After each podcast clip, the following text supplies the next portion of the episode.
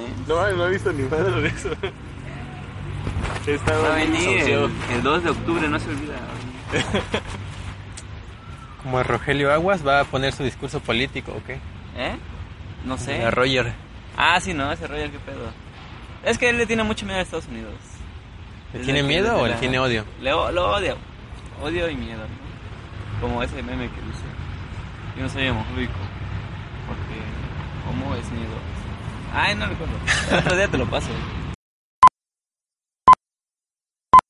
Bueno, pues hola a todos eh, nuestros escuchas, gracias por estar con nosotros de nuevo y estamos de nuevo en nuestro estudio al aire libre de grabación. Y pues cómo han estado primero que nada. Ah, muy bien, gracias. Aquí. La reuma, pero. Nada, nada. Han pasado muchas cosas, ¿no? Desde la última vez que nos sí, vimos. hecho, ha estado muy, muy agitado todo este panorama mundial realmente.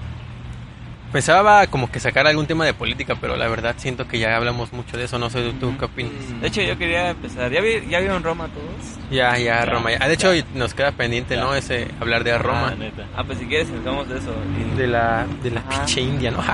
Nada más dice, nada más dice, sí, señor. Ajá, sí, sí. Si Salió- quieres, empiezo, ¿eh? Salió un meme de, oye, este, patroncito, cómprame una flor.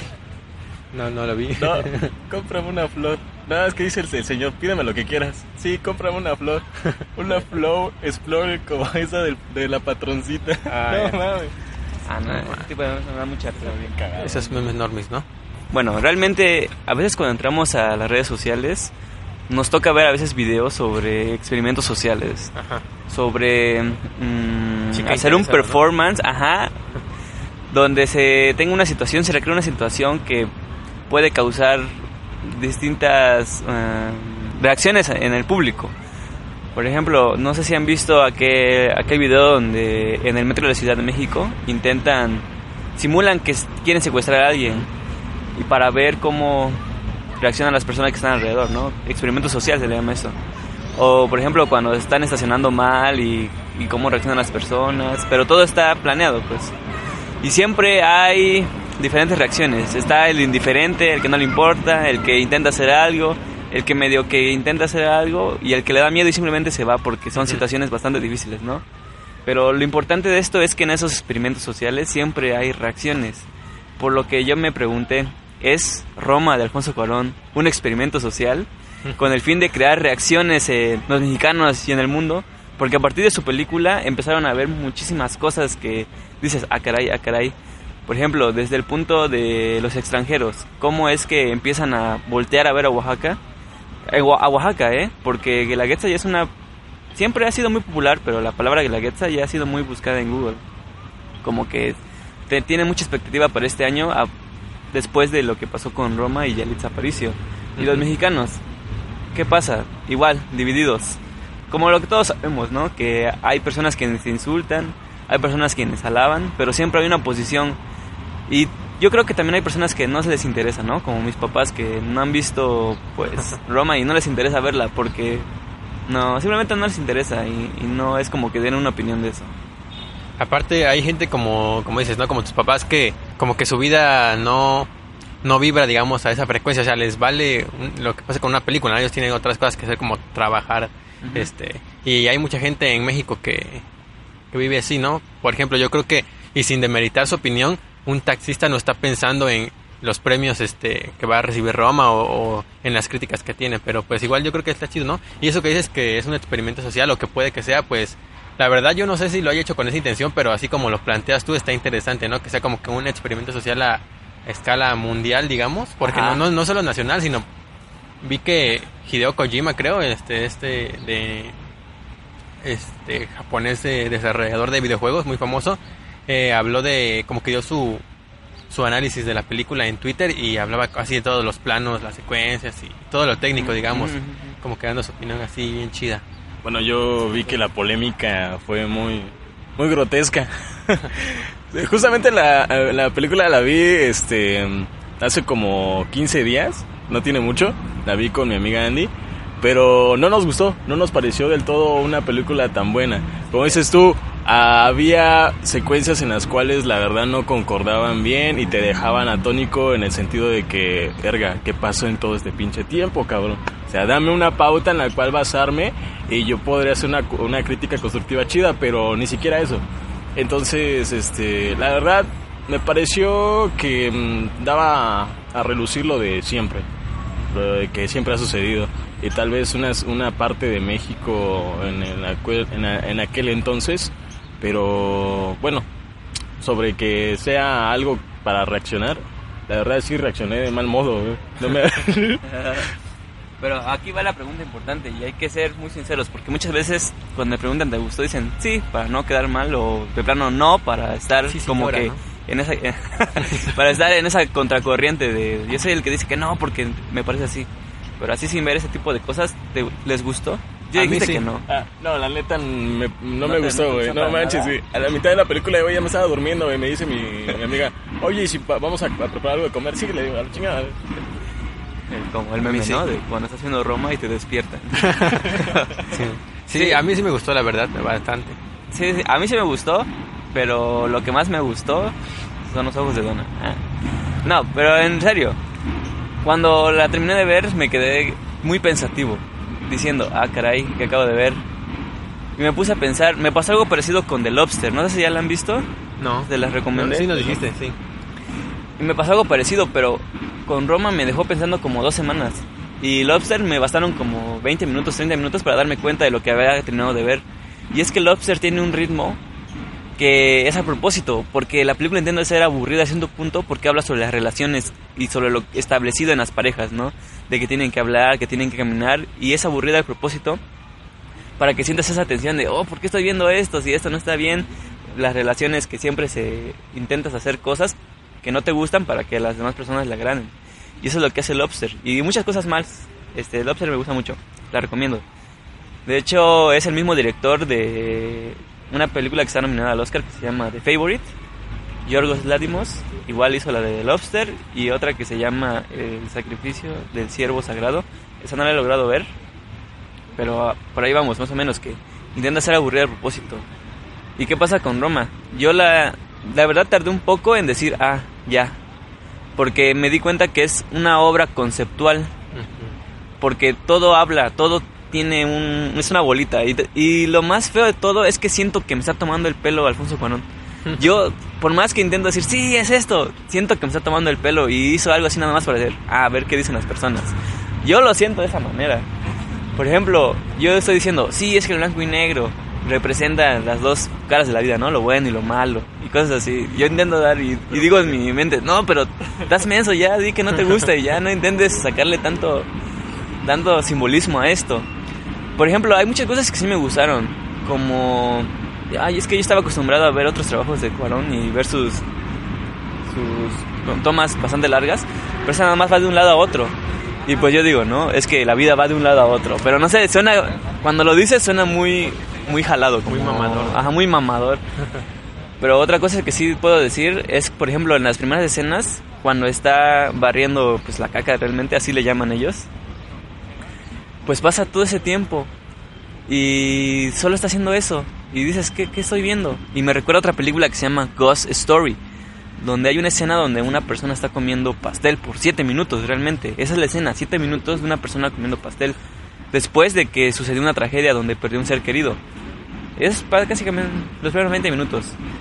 Y igual cuando vi esa dije, ¿qué, qué, qué pasó aquí? Y después veo que cada minuto se vuelve más, más tensa la, la escena porque empieza a comer con más rabia, empieza a comer más rápido y ya no cuida sus bocas, ya se empieza a ensuciar y todo.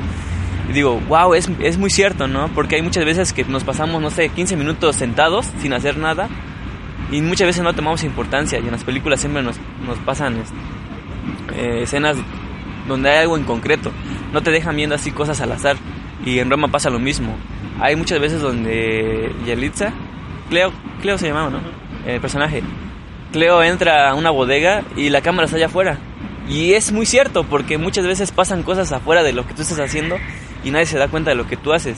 Simplemente entras al baño o entras a algún lugar y afuera sigue la vida. Eso sí me gustó. No sé si lo hizo con ese propósito, nada más para que veamos que puede filmar muy chingón y que puede agarrar la cámara sin que se le mueva, ¿no? Este, bueno, yo creo que los simbolismos siempre son interpretativos y es lo chido de que sean simbolismos, a fin de cuentas. Eh, y pues es una obra de arte, ¿no? Porque pues el cine es arte y una, es una obra audiovisual. Sí. A mí se me hizo bastante chido y todos los simbolismos, este, que igual si quieren ahorita hablamos ya como de la peli en sí, Ajá. pero más que de la peli, este, como peli, sino como un fenómeno, pues yo creo que es lo, lo- es lo que más ha sonado, ¿no? Como fenómeno, sí. Como fenómeno social, digamos. Por ejemplo, algo que me llama muchísimo la atención es que hay tanto los que dicen que está muy genial como los que dicen que está muy culera. Ajá. También llegan al extremo de, es que no lo entendiste, Ajá, es que sí, no eres culto. Y yo pienso que lo dicen nada más por mamar, así como cuando nosotros jugamos, ¿no? De, Oye, güey, ¿te gusta, no sé, Pedrito Fernández? No, es que no eres culto, güey, es que tienes que ponerle más atención. Pero sí pasan esos comentarios y más en redes sociales, de, ah, eres un pendejo si no lo entendiste. Y yo siento que no les gustó, pero nada más para no salirse de ese molde. Y yo, yo, yo cago en eso con ese pensamiento, ¿no? De que yo pienso que no les, no les gustó, nada más para no salir del molde, dicen eso. Pero yo creo que el problema empieza ahí. Porque sea como sea, y eso es verdad, no estamos acostumbrados a ver este tipo de cine, porque Roma rompe convenciones. Y por ejemplo, todas las películas de las que me acuerdo cuando veo Roma, igual rompen convenciones de alguna u otra manera, enseñándote una cosa u otra. Por ejemplo, Logan es una película que rompe convenciones, aunque pareciera que no, porque es el camino del héroe débil, el héroe que, eh, no sé si ya la vieron, yo supongo que ya no, voy a hacer spoiler, que al final, ¿ya lo viste? Sí, que al final muere, porque Ah, siempre sí, nos dan, siempre nos dan como ese de final feliz del superhéroe que aprende y cosas así. Rompen convenciones. Watchmen también, los sacrificios del poder. Pero en- hablando de Roma, rompe convenciones hablando técnicamente, de que te muestra cosas que no te interesan cuando entra ella, o de nuevo, sí, todo eso. Cuando ella entra, no sé si es un baño o una bodega, a ti no te interesa ver eso, pero te lo muestra y quiere que lo veas. Ajá. Para que empieces a decir, ¿por qué estoy viendo esto, no? ¿No te hiciste la pregunta, ¿por qué estoy viendo esto? ¿O sí lo dijiste? La verdad, sí me hice la pregunta varias veces en varias escenas, porque decía, wow, o sea, no le veo tanto interés. No es que no me haya gustado en sí la película, simplemente no es de mi agrado. Hay muchas cosas que la película de verdad sí están geniales. Desde hace mucho tiempo, desde que estaba muy pequeño, yo veía películas en blanco y negro. Eso me satisfajo mucho porque dije, no inventes ver otra película en este año, en este siglo, en blanco y negro no es de mucho, no es del agrado de muchas personas y ya no se da a demostrar. Entonces dije, eso está perfecto. Pero sí me hice la pregunta justamente cuando estaban entrando en el garage con un coche. Primera la escena donde entran perfectamente el coche. Y la segunda escena, cuando ya viene bien peda la, la señora y está, entra con el coche en el garage, pero ni se da cuenta, ¿no? O sea, revienta un, un, este retrovisor, raya el, el coche y pisa una, una caca, pues. Y mientras que el, el señor nunca hizo eso. Ajá. Lo hizo perfectamente cuidando su coche, güey. Entonces dije, ¿qué rayos? ¿Qué pasa aquí? Sí. ¿Qué? Igual- E- Ese es un simbolismo muy simbolismo. chido. Sí, ¿Qué por ejemplo, bueno, yo siento que el simbolismo, para empezar, el del el, el padre cuando mete el coche, para mí representa todo eso que, y eso que no viví en, en esa época y en ese lugar, pero pues es muy parecido.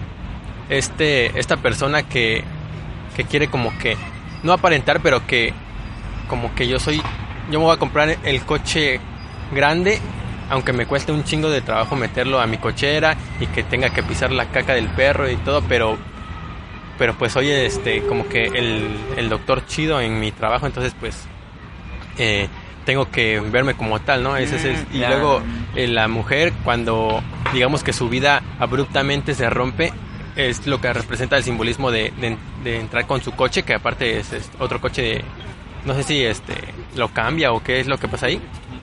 O No, compra otro, o ese- ya tiene es otro. la- es el mismo, Es el mismo. y cambia después. Es el Ah. mismo coche, pero cambia después. es este representa todo lo contrario, ¿no? Porque pues su vida en ese el papá pues digamos que su vida monótona lo representa de esa forma, ¿no? Porque a ti te aburre ver cómo mete el coche, este ver cómo que entra y luego tiene que echar para atrás para que entre bien y tiene que salir este así como que tiene que abrir la puerta y salir, sí. Y, y se ve que a él no le molesta, ¿ok? Pero es que no me, no, no, no me aburrió en el sentido porque todavía ves que justamente va a, a pisar la, la caca, Ajá. pero no lo hace. Simplemente Ah, sí, sí, sí. como que lo va de. Yo digo, no mames, qué pedo, ya sabe dónde está la llanta, ya sabe que va a estar esa mierda ahí, qué pedo. Yo esa escena la representé, la representé de otra manera. Yo hice la analogía de que el, el coche no representa lo material realmente, que tiene más cuidado con un coche que con su propia familia. Desde ahí que está el descuido. Yo lo representé así, no... Pero está genial eso de que te aburre ver cómo entra un coche y de repente ver cómo entra y se desmadra. Eso está interesante, ¿no? Como que romper la rutina está chido. Ajá, yo, yo lo interpreto así como que la vida mm, rutinaria monótona del papá y luego la mamá cuando su vida cae abruptamente y pues ya le vale que su coche se que joda, ¿no? Entrando así. Y así hay un montón más de simbolismos, ¿no?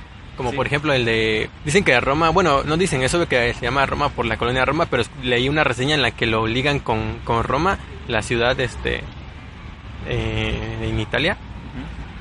Y Venecia. en Venecia Eh, y, y decían que tiene mucho que ver con esto de que sabemos que el mito de la fundación de Roma habla de dos hermanos, Rómulo y y Remo, que fueron alimentados por una loba. Ajá. Y habla de eso, de cómo la loba los cuida como si fueran sus hijos y de cómo Cleo en este en esta historia representa eso con los niños. Sí, sí, sí. Oye, tiene mucha razón porque yo cuando vi el nombre dije, pues debe tener más peso el nombre, ¿no? Porque muchas veces el nombre es muy importante en una obra. Pero no, no me llegué a la analogía de Roma porque nos dejó en claro que se trataba sobre la colonia de Roma donde creció. Pero no, no llegué a tan extremo de decir, pero ahora que lo dices, tiene sentido para mí. Exactamente, porque justamente en la escena final, tal vez voy a hacer spoiler en este momento, pero en la escena... Algo tiene Roma es que no es spoileable. Ajá, no se spoileré porque no tiene una historia como tal. Es lo que, me, por ejemplo, mi hermano me preguntó de qué trata. Y yo le dije, pues es que no te puedo dar una trama como tal. Es más como eh, cine para contemplar, digamos, de alguna forma. Ajá, esa, palabra hay que guardarla. Ah, entonces no tengo, no puedo spoiler para nada. Pues spoilea, no bueno, importa. pues sí, pero algunos no los, han, no los han visto, entonces pueden que apenas la vayan, la vayan a ver, ¿no? Este, justamente en la parte final, donde salva al niño y la niña de que se van a ahogar, la verdad, eh, eh, este, me pongo a pensar ahorita que la analogía que dijiste de Roma, de Rómulo y Remo, y tiene mucho sentido también, tiene coherencia. Está perfecto, la verdad. Igual la imagen que es el póster de la película, cuando se Ajá. todos, es, es- es eso porque eh, se ve como el resplandor del sol del fondo, que como que carga la imagen y eso, bueno, yo creo que igual le tiene que ver con eso, ¿no? Porque están como que todos eh, abrazándose y protegiéndose de alguna forma, representando esto que, que había dicho, ¿no? De la loba, eh, protegiendo a los dos niños. Sí, bueno, retomando lo que dijiste de la colonia Roma, yo creo que es muy importante hablar sobre qué es la película. Como dijimos, no se puede dar una trama, pero en sí la trama que nos podría dar Cuarón es, es mi infancia vista desde otra perspectiva. Y desde ahí la película está chida, la neta. Porque sí, tal vez no eres tan egocéntrico como para hacer una historia de, tu infancia, o tal vez no es tan interesante como para hacerla.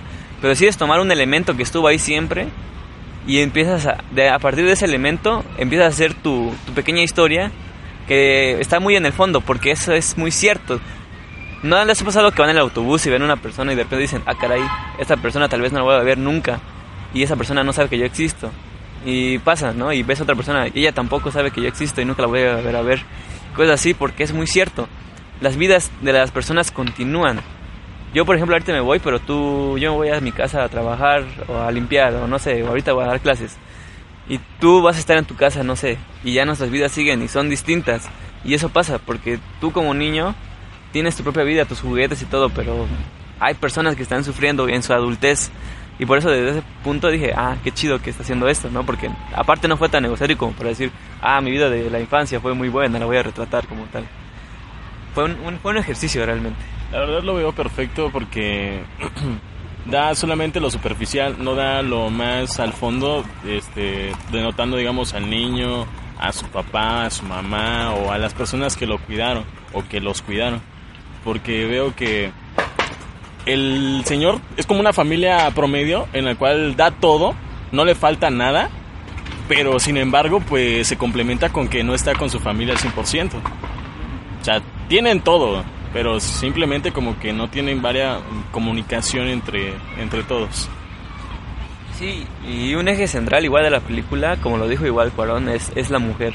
Ajá. Porque hay tres, tres, este, tres mujeres que son precisamente eh, Cleo, Marina, todavía no recuerdo su nombre en la película, y la abuelita que no conozco ni su nombre ni, ni, el de la, ni, su, ni su personaje. Que ellos son como el eje, la abuelita, la mamá y la señora de... Aquí vamos a hacer un punto eh, ahorita, la señora de la limpieza.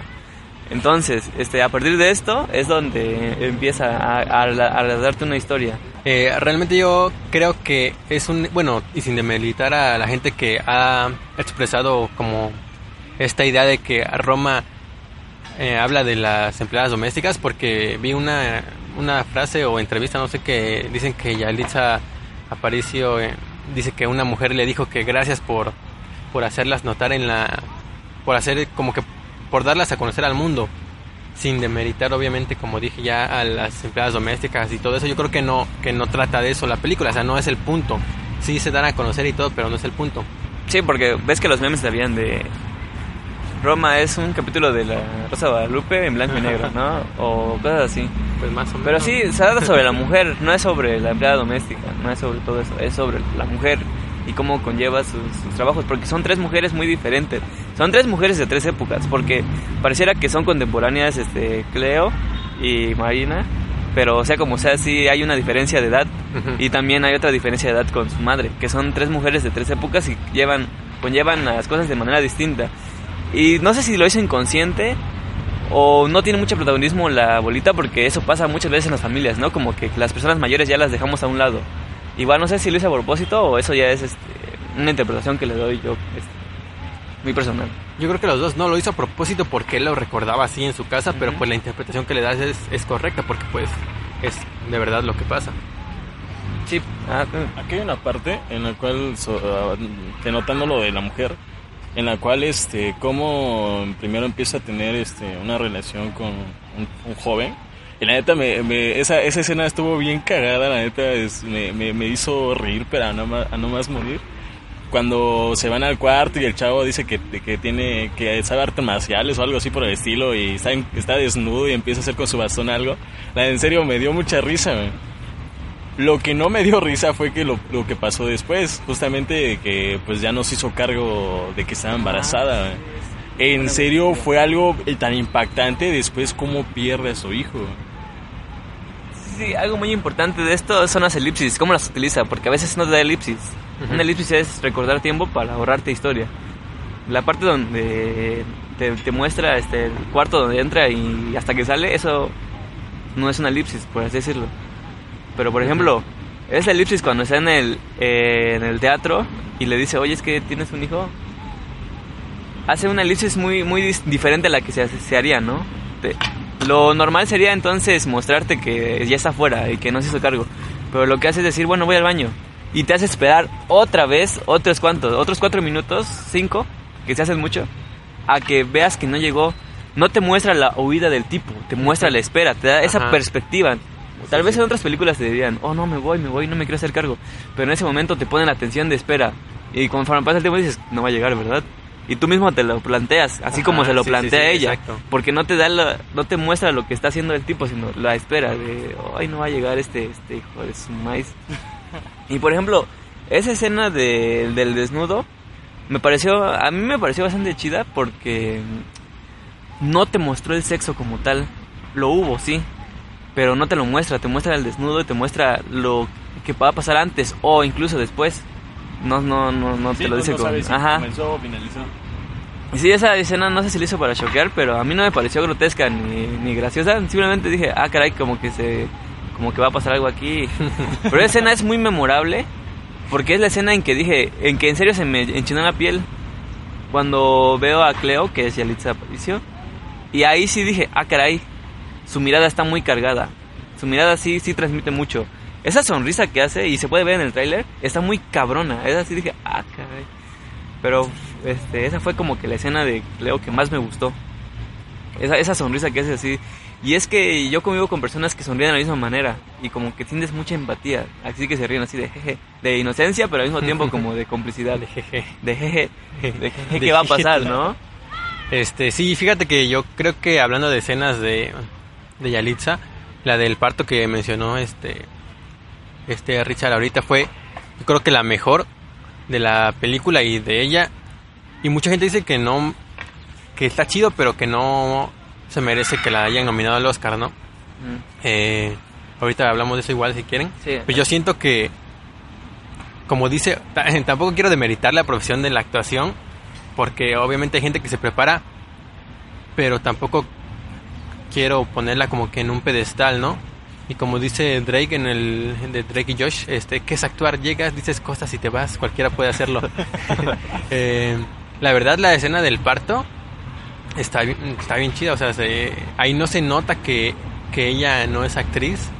De hecho, o sea, te, te lo crees como un parto de verdad. Y, y yo no, realmente no sé, no, no sé cómo es que se haya filmado la escena y qué, cómo la hayan preparado a ella, pero pues la verdad creo que tiene todo el mérito de, de, por lo menos de la nominación, el que ella se haya esforzado porque no, es como, hay malas actuaciones de gente que según que son actores o que se preparan como, como los- la Rosa de Guadalupe que ya mencionamos que sin o sea, sin atacarla solo por el chiste de verdad hay gente que actúa mal y que tú no te la crees. Eh, ella no es actriz y pero se preparó a un a un nivel digamos en el que tú sí te la crees es como Leonardo DiCaprio en The Revenant, ¿no? Que se ganó el Oscar. No, Ajá. no- realmente no es poderoso su discurso o sus diálogos como tal, sino su interpretación, porque la interpretación no solo cons- no solo Es consta de- decir, de, cosas. Hay que mostrar. Y mucha gente dice, por ejemplo, eh, esos actores que salieron a, a criticarla de que solo actúa de ella misma, pues no es cierto porque en realidad ella es una persona preparada, aunque viene de una comunidad indígena y tiene rasgos indígenas, ella era una eh, profesora de Mm. la escuela. En realidad no era una sirviente, entonces no estaba actuando de ella misma como tal, solamente por... Y creo que ahí caen en, en una especie de racismo en pensar que solo porque es indígena, pues este pues es perfecta para ser sirvienta, ¿no? Ajá. Porque en realidad solamente estaba actuando. Por, y la has escuchado hablar, no es este. Bueno, supongo que la has escuchado hablar. Sí, he visto No es este. No es así como que. "Ay, sí, señora. O sea, es una. No, persona- pero tampoco en la película se trata así, ¿eh? No, No. no, tanto. No, pero es lo que. Por ejemplo, Sergio Goyri, que fue el más reciente que, Ah. habló, que dijo eso de que solo ¿no? dice, sí, señora, no, señora. Ah, sí. De hecho, no se dice eso. No, Sí, pues ese güey creo que sí se dice. ¿no? No. Pero no en ese tono. No, así sí, dice, sí, señora. sí, Eso ajá. es más como de la India María, ¿no? Pero ella- Ándale. ella, ella era la caricatura de, del indígena, ¿no? Ándale, exacto, exacto. Eso también es muy importante lo de María. Ajá, pero lo que dijiste de que muchos dicen que se interpreta a sí misma. Fíjate que en un momento también lo pensé porque vi, vi sus las entrevistas y tiene ah, sonríe de la misma manera y cosas así, pero yo creo que es muy normal, ¿no? Porque no creo que tú sonríes de otra manera cuando No, pues no es como ¿no? ver al Capitán América y a Chris Evans y pues Y sí es cierto, es una maestra de, de Kindergarten, ¿cómo? De- de- ya, ya no sabes español. no, es que... Ah, Jardín de Niños. Jardín de niños. Es que iba a decir el otro nombre que tiene. El Preescolar. Ajá, Pues sí, preescolar. preescolar. Sí, escuché que- Normalista, ¿no? Ándale. Pues la verdad, sí hubo mucha, como repito, mucha polémica en ese sentido de hacer racista en ese sentido porque pues no porque sea indígena vas a pensar de que va a estar hablando del mismo modo, de que va a actuar como del mismo modo y que solamente va a ser sirvienta. O sea, en ese punto sí concuerdo con ustedes. Eh, Sol, en, la escena, parto de nuevo en la escena de donde está el parto, no está subida, no está subida de tono. O sea, no, no está sobreactuada, es lo que quiero decir, de, ah, no manches, está muriendo, ¿qué vamos a hacer? O sea, hay que revivirlo. No, simplemente normal los doctores y todo el rollo de, ni modos, murió, no le puedo hacer nada más, ahí quedó.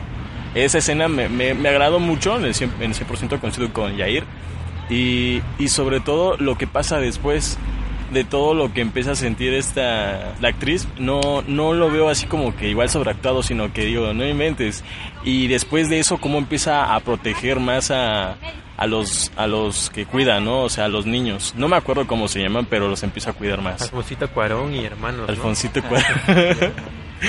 Sí, por ejemplo, la, este, eso que dices de... Bueno, es que esto va a ser una lluvia de ideas, porque hablaron de la escena del parto. Ya, yo creo que ya hablaron suficiente de ello. Yo quiero ir a una escena anterior, que es cuando están, está dando, se le rompe la fuente, no, no esa escena, eh, Ah, la no, que no. sigue, la intermedia entre esa y el hospital, porque esa es muy interesante, donde están estancados en el tráfico. No, ¿Recuerdan Birdman? ¿Han visto Birdman Sí, de sí, Iñárritu? de Iñárritu, ¿no? A mí esa película es de mis favoritas de toda la vida y, a- y te da un discurso tanto implícitamente como explícitamente. En la parte donde... ¿Cómo se llama este Nelson? Este, Michael Keaton, Keaton. ajá. Está caminando y viene su alter ego atrás y le dice, este, no, yo quiero explosiones, yo quiero balas. Y entonces empiezan este, a ver efectos especiales dice, sí, de esta mierda hablo, a nadie le interesa tu estúpida porquería filosófica de mierda. Y, le, y te da una crítica directa. Porque en esa escena el personaje pues te habla, le habla a la cámara, te habla a ti. Y yo la re- relacioné mucho con esta escena porque en este caso el villano no era más que el, el tráfico, ¿no? El que quien hizo que se muriera, pues el, el morrito, porque no llegaron a tiempo, fue el tráfico.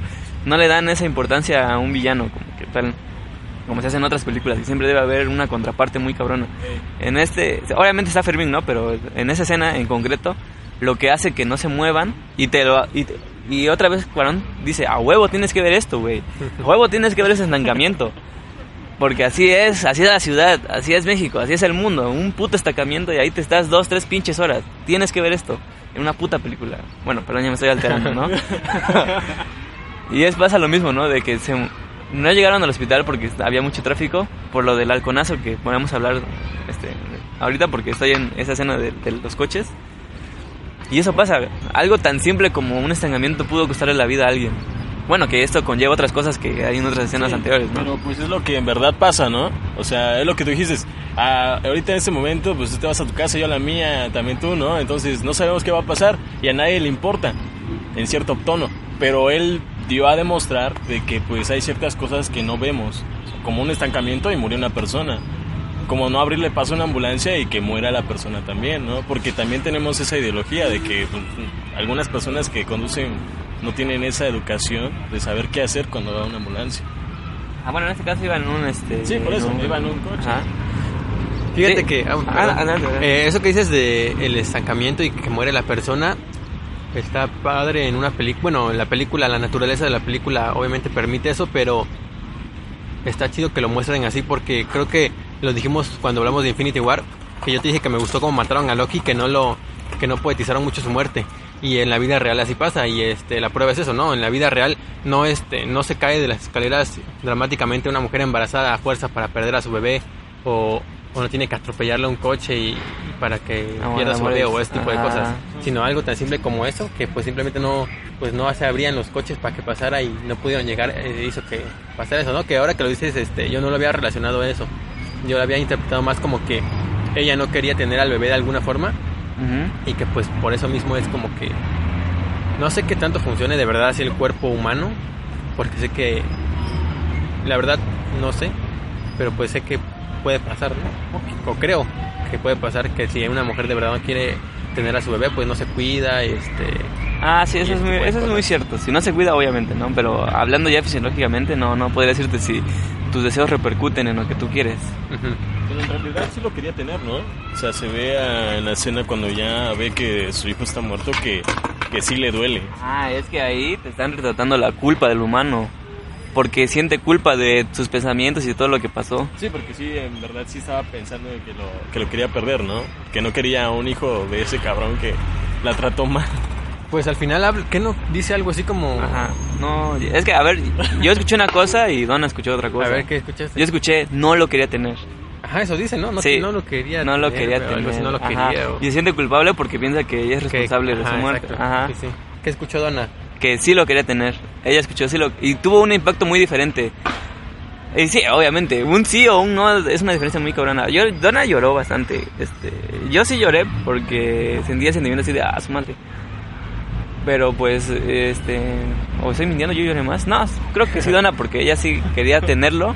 Y yo, como no quería tenerlo, me sentí un poco tranquilo, ¿no? De, ah, bueno, menos no quería, ¿no? Ajá. Bueno, tal vez yo estoy medio estúpido y debí llorar más yo, ¿no? De, ay, maldita, ¿por qué no querías tenerlo, no? Pero yo desde mi perspectiva dije, ah, bueno, al menos no se va a sentir, ¿no? Pero ahora lo que le carcomía más en ese momento era su culpa. Ah, sí, sí. Sí, Sí, y fue está no chido eso. ¿no? Porque te muestran a las personas, porque muchas veces eh, en las películas cuando tocan a un indígena o lo tratan totalmente de persona mala que roba, como esos comentarios de que Fermín parecía talachero o algo así, que robaba partes, ¿no? Y hay otras donde en serio el indígena es lo más bueno que pueda haber y no tiene fallas. Aquí no, o sea, se- es una persona que pues trabaja, no, no hace lo que hace porque quiere, sino porque está trabajando pero también pues tiene ese, ese sentimiento, ¿no? De querer tener una familia, pero al mismo tiempo no quiere tenerla sola. Y ahí lleva, conlleva muchísimas cosas, porque en, está en los años 70, ¿no? 71 me parece que está pasada exactamente.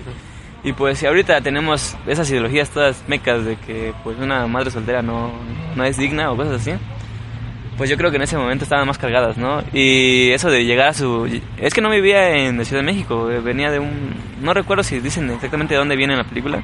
Pues igual él viene de Oaxaca, ¿no? Según yo en la película. Sí, no, no, no lo sé porque, bueno, aquí me acordé de otra cosa, pero bueno, Porque, porque habla este Mije.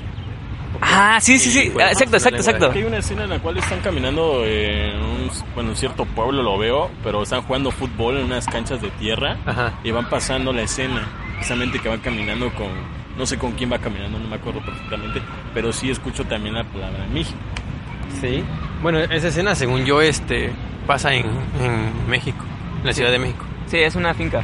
Pero. sí, no, no, no la de la finca, cuando, No. cuando va a buscar a Fermín, ¿no? Ajá, cuando, no, justamente cuando fue a buscar a Fermín, pero yo no, yo simplemente estoy hablando de que sí escuché la palabra Miji. en Ah, las alguna- palabras Miji. En alguna parte de la película, Ah, simplemente que vi esa parte. Nunca se me afiguró que ni siquiera supe qué, de qué parte era o algo por el estilo. Simplemente que saltó la escena y luego estuvo, fue a Ah, buscar ya, a ya, Fermín. Yo creo que está chido eso, ¿no? Que no te preguntes de dónde es. Sí, o sea, que Dicen, realmente o te chido. dónde, de dónde proviene. Ajá, este, ¿qué estaba diciendo? Lo de... Ah, sí, que no te la muestran como totalmente mala o totalmente buena, sino como esa persona de dos polos, que tiene tanto i- ideas muy extremistas como ideas bastante, pues, sí, yo te abrazo, cosas así. Y eso está chido. Y lo que está... Aparte estaba haciendo otra cosa, ¿no? Y pues ahorita que estamos recordando, este... Así ya para poner un poco más orden, porque estamos hablando de un, de un pedazo y luego de otro. Ajá, sí, sí. ¿Tienen escenas favoritas? Aunque a ti no te gustó mucho, hay una escena que digas, ah, caray, esa sí me gustó. Aparte de la del parto. Aparte de la parte, a mí me gusta mucho la de el, toda la introducción, aunque es bastante, bueno, no tampoco tan lenta, es un como medio lenta, pero todo como el agua revela el, el cielo y pasa el avión Ah. y todo eso, se me hizo chido. Sí, desde que empezó dije, ah, simbolismo, se va a ver mucho. sí, sí. Porque está en contraste, en la primera escena está en contraste el piso con caca y el cielo con el avión. Como que son dos elementos completamente distintos. de hecho la primera escena no sale con caca, no sale completamente limpio. Ajá, sí. ah, Y ya después es cuando llena de caca. ah, no, no recordaba. Tiene un efecto Mandela entonces. Ah, sí. Ay, no. A ver, recuérdenme la película, porque la neta no sé si esta escena es de esa película. Es de Donde Rafael llega Thanos, ¿no? ¿no? No, güey, esa no es. Sale No, Maribel no, no, Guardia. Es que sí me. Maribel. Es que sí me agrada una, una escena en la cual creo que el niño este, está escuchando la conversación de su mamá. ¿O no es esa? Sí. Sí, sí. Está escuchando la conversación de su, de su mamá y justamente abre la puerta y ve, lo sorprende que los, la está espiando. Entonces, órales. Le mete uno, entonces digo, wow, ¿qué onda con eso? O sea, ¿cómo es que pudo percatarse? Porque se percató, se percató la mamá de que los, los estaban vigilando, la estaba escuchando. Y justamente antes de, antes de esa escena se ve como el director o el camarógrafo, quién sabe, enfoca primero las escaleras. Enfoca las escaleras y la parte donde está el teléfono, donde está la puerta de donde la estaba espiando.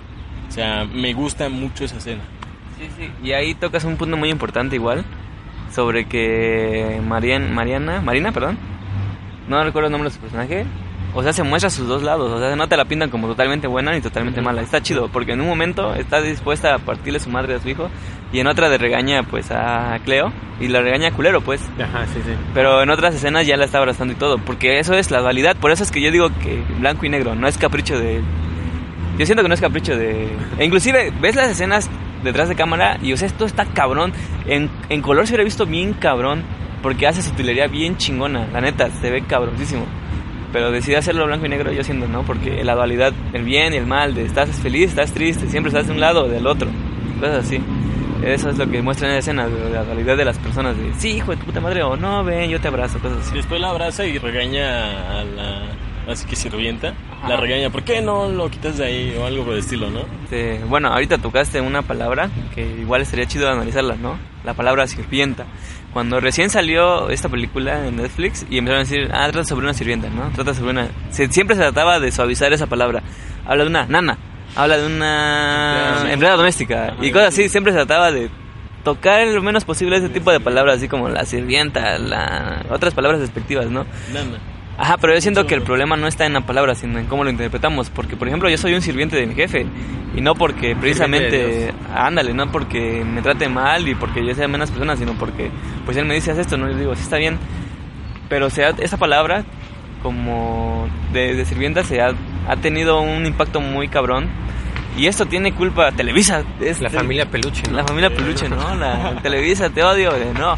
Porque sí, sea como sea, siempre esta cultura popular de las personas es de que cuando en una novela, porque yo he visto muchas novelas, la verdad. Bueno, después hablamos de novelas. Sí vale la pena hablar de Sí, la neta sí. Este, muchas peli- muchas este telenovelas siempre cuando se habla de manera despectiva hacia la porque sabes, ¿no? Las novelas siempre son de una persona rica, una persona pobre. Ujú. Cuando se le trata de hablar despectivamente a la persona que es pobre, le dicen pinche sirvienta, ¿no? Como lo dijeron. No dicen Ah. pinche, ¿no? Le dicen sirvienta y empieza a decir cosas despectivas. Y eso se ha arraiga- ha arraigado mucho a las personas de que cuando dicen sirvienta ya la toman como una palabra así mala. Cuando pues realmente, pues yo siento que no está mal. No, o sea, la palabra como tal, digamos, No, no, no etimológicamente, pues se refiere a alguien que sirve, ¿no? Como dije ahorita, lo dije de broma, pero pues sí, sirviente de Dios. Hay gente que se llama a sí mismos como los curas, este, sirvientes de Dios, y no, no es una palabra despectiva como tal. Pero No, sí, es cierto su que, uso sí. Que su uso, y sobre todo en México, la verdad, no sé cómo sea en otros lados. Muchacha. Este, muchacha. ajá, muchacha, este, que de ahí se deriva a chacha, que también es este poquito- despectiva. Bueno, ya se usa despectivamente más bien, no es que Ya lo sea como tal. nada. Pero ha cambiado porque, por ejemplo, ya no he escuchado a personas así en la vida real, ya no he escuchado que digan sirvienta, no dicen la nana, Ajá. la, La muchacha. empleada, ah, la muchacha, Mi muchacha, ajá. ¿no? La- fuera- y aparte, la- eso de mi, muchacha es mía. Es mía, sí, sí. Es algo que, que- Yo ya escucho más la señora de la limpieza, o sea, Ah, ya como que más adornado. Sí, porque pues en cierta parte está chido, ¿no? Porque dices, sí, ya no le hablan así, pero en cierta parte también siguen como que estigmatizando que dices, no, ya no hay que decirle así porque eso es lo que es. Pero ya no hay que Pero hay que decirle así. ajá, exacto. Sí, es- exacto, siento que eso es, este, hubo muchísimo. Y pues sí, de hecho hubo bastantes conflictos este, de que personas que publicaban, por ejemplo, como este Goiri, que lo dijo de mala manera, hay personas que pues es así las conocen y pues no se les puede culpar su ignorancia, ¿no? Por ejemplo, mi mamá le hubiera dicho así y pues no es que ella sea mala persona. Bueno, yo quiero creer eso, ¿no? Porque, por ejemplo, nosotros, este, mi mamá a veces ocupa, ah, ya ves, aquí está el dilema de, ¿sí le digo así o sí le digo no? Ah, este, mi mamá, este, a veces contrata a una señora que le ayuda a lavar la ropa y pues ella nunca la ha tratado mal. Yo nunca he visto que ella la trate mal, pero pues las conoce así, igual mi, mi tía, pero pues no lo hicieron en mala onda y hay personas que igual se les enseña, ¿no? Por ejemplo, si dice el comentario de no más, eso se ve mal, yo sé que no lo hace mala onda, pero se ve mal y, y, pues dice, ah, bueno, pues ya no voy a hacer así. y también tiene que ver la carga, o sea, yo creo que el, Sergio Goyri sí lo hizo a huevo, por, Ajá, sí. o sea, porque no sé si sea malo como tal, tiene cara de, de malo, pero por cierto, Sergio Goyri que es este actor, ¿no? De, de, de, De, la película de balazos, güey. De películas de balazos y así, pero de acá de México, México. no así tipo Rápido y Furioso o algo así. No. Ah, ya. Pues ¿cuál hay de balazos aquí en México? No. Güey, hay un chingo de esas madres. Bueno, tal vez antiguas, sí, sí, tipo este Hermanos Almada o así. Y No, siempre no. es villano ese men. Sí, ah, y pues, también tiene ha aparecido en novelas. Tiene cara de malo, así que sí. Ajá, sí, por eso. Él se está interpretando a sí mismo, él sí. Él sí, estaba Él- actuando. Él, sí, él sí no estaba actuando. Ese güey pudo haberla bajado así, ¿no? Publicando este, que creen que estaba actuando. Ahora yo sí me merezco el Oscar. y, sí, y la baja chido y es un performance, y, este, Ah, pues sí, un no. experimento social o algo. pues fue muy güey. No, no, no. Este, la bañó. no pudo, no pudo bajarla. Pero pues sí, ya hablando de nuevo la actuación, ¿ustedes creen que sí merezca...? Yo estoy seguro que sí merece la nominación La a mejor nominación película. sí, la, el premio no sé porque la verdad no he visto las demás. Entonces no, No, Deberíamos verla. Es muy ¿no? triste porque las películas que están nominadas apenas están llegando. De hecho, apenas antier llegó la de Cold War, que esa sí quiero verla. Es igual en blanco y negro. Y tengo miedo de que, de que esa me guste más. No, no tengo miedo, sino, o sea, tengo presentimiento que esa me va a gustar más. Sí, y aparte pues, dura no, muchísimo no menos. Dura 88 minutos nada más. O sea, hace una hora 20, una hora y media nada más. ¿Y cuánto Mientras que dura Roma, Roma? dos horas y media. dura. Y fíjate que muchos dicen que está muy lenta y que te aburres. A mí la verdad se me pasó, no se me hizo tan larga como lo que dura porque como que digamos que me metí a, a verla y, ah, fui dispuesto a verla y no no me aburrió nada se me hizo bastante O sea, no como aburre. ritmo No aburre. pues hay mucha gente que dice que sí aburre no que les da flojera que Ajá, se salen sí. del cine mucha gente dice que por eso quería Cuarón proyectarla en cine porque ahí no te puedes salir o si te sales ya perdiste tu boleto que, Ah, que por eso quería que la vieran en el cine en realidad no era porque por el impacto este que tuviera la película como tal verla en el cine Mm, Por ejemplo, este, retomando lo que dije hace rato, de que el problema está en que se dice, ah, es que tú no eres culto, no lo entendiste. El problema sí está en esto y que se le va a tratar a los ignorantes e ignorantes siempre y no se les va a tratar de enseñar. Por ejemplo, no quiero este, martirizarme ni nada, pero yo tengo planeado ahí donde yo vivo hacer un ciclo de cine con películas que rompen ese tipo de, convención, de convenciones. Películas que pues o tardan o duran mucho, como eh, Underground que dura 5 horas. Ah, eso me gusta mucho. La ya la sabía hace como una semana. O Ghost Story que tiene igual planos muy largos. O, por ejemplo, Mommy, que eh, su formato es de 4x4, no utiliza Ajá. toda la pantalla. Cosas así que rompen para que vean que no todo es este de esas películas de acción. Que a mí me gustan, no estoy demeritando tampoco. Por ejemplo, Avengers. yo- Infinity igual cuando salí dije, ah, caray, que acabo de ver. Ya con el tiempo como que ya no me gusta tanto, pero pues en su momento sí me impactó muchísimo. Y yo siento que es, este, de hecho mi, mi ciclo de cine quiero que se llame Camino a Roma, porque Roma va a ser la última. Porque quiero que la, la vean con otros ojos, no con, ah, con los ojos de, ah, pinche película aburrida, pretenciosa en blanco y negro. y lo que dijiste de blanco y negro, sí hay varias películas que Sí. están en blanco y negro. Por ejemplo, una que me gustó en blanco y negro de hace como cuatro años. ¿Cuatro años? No mames, ya fueron, ¿no? Creo que más. Esta que se llama El Artista, no la Ah, no, tiene muchísimo más, tiene como ¿Siete? siete. Fue de 2012, ganó el Oscar, ¿no? Me parece. Sí, a mejor película, sí. Sí, sí me acuerdo que lo vi. Ah, ya tiene siete años. Bueno, esa película me gustó muchísimo porque... Películas que les hubiese gustado que estuvieran en blanco y negro. Este, blanco y negro. La de Logan. ¿no? Ah, no, pero sí salió. ¿Sí salió en blanco y negro? La de Logan sí salió en la versión en blanco y negro. ¿Sí? No ir. ¿Sí? Noir. Sí. No, no sabía, Sí, hay no, que verla, no, ¿no? No. Noir, ajá. No, este, sí, este, hay que verla. Pues no, siento que cada director de fotografía tiene sus...